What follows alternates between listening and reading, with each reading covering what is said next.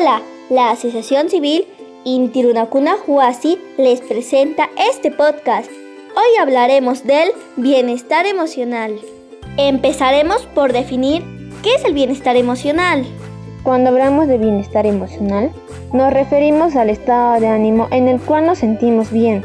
Estamos tranquilos, percibimos que dominamos nuestras emociones y somos capaces de hacer frente a las presiones del día a día siendo la base para lograr una vida sana, feliz y plena. ¿Y qué debemos saber para lograr un bienestar emocional? Para lograr el bienestar emocional necesitamos encontrar un balance de todos los aspectos de nuestra vida, sea en el aspecto físico, mental, emocional y espiritual.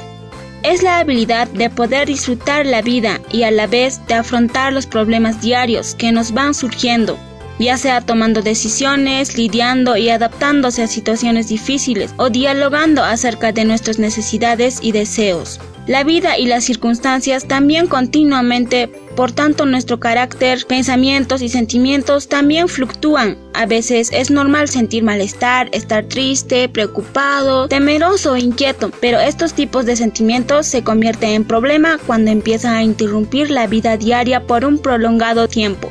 El día de hoy les brindaremos algunas claves para gozar del bienestar emocional.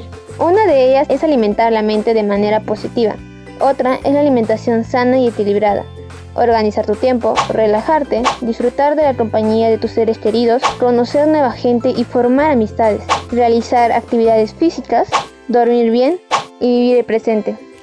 Y a todo esto debemos tener en claro qué son las emociones, las emociones son una compleja combinación entre lo que percibes, cómo reacciona tu cuerpo y lo que te motiva a actuar. Todo ello produce en las personas un estado psicológico global que puede ser positivo o negativo, de poca o mucha intensidad y de corta o larga duración, y que produce una expresión gestual que puede ser identificada por las demás personas. ¿Y para qué sirven las emociones? Las emociones cumplen la función de adaptarnos a nuestro entorno. No son buenas ni malas. Son señales e información acerca de lo que nos rodea y de nosotros mismos. Sirven para informarnos sobre lo que necesitamos, nuestras metas y valores prioritarios, preparándonos e impulsándonos para actuar. Además nos invitan a evitar el dolor y acercarnos a lo positivo.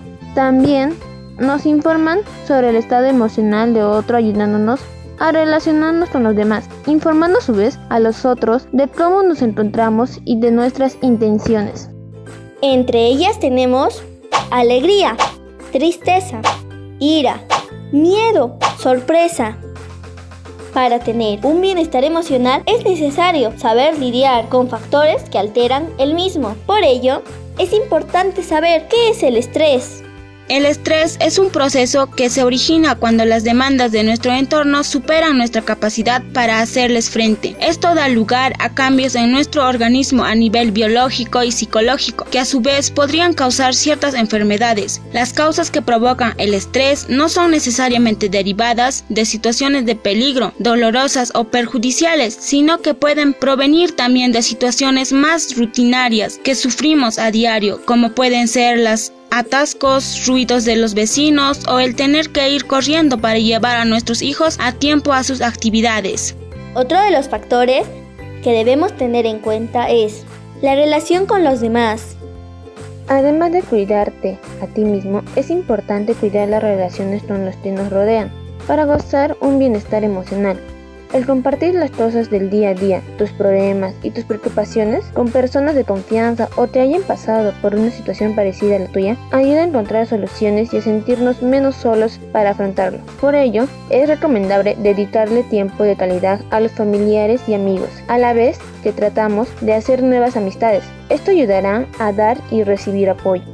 Esperamos que esta información te haya servido para reflexionar sobre tu bienestar emocional y puedas poner en práctica las sugerencias que te brindamos. Bueno amigos, eso ha sido todo por hoy. Recuerda que para estar bien con los demás, primero necesitas estar bien contigo mismo.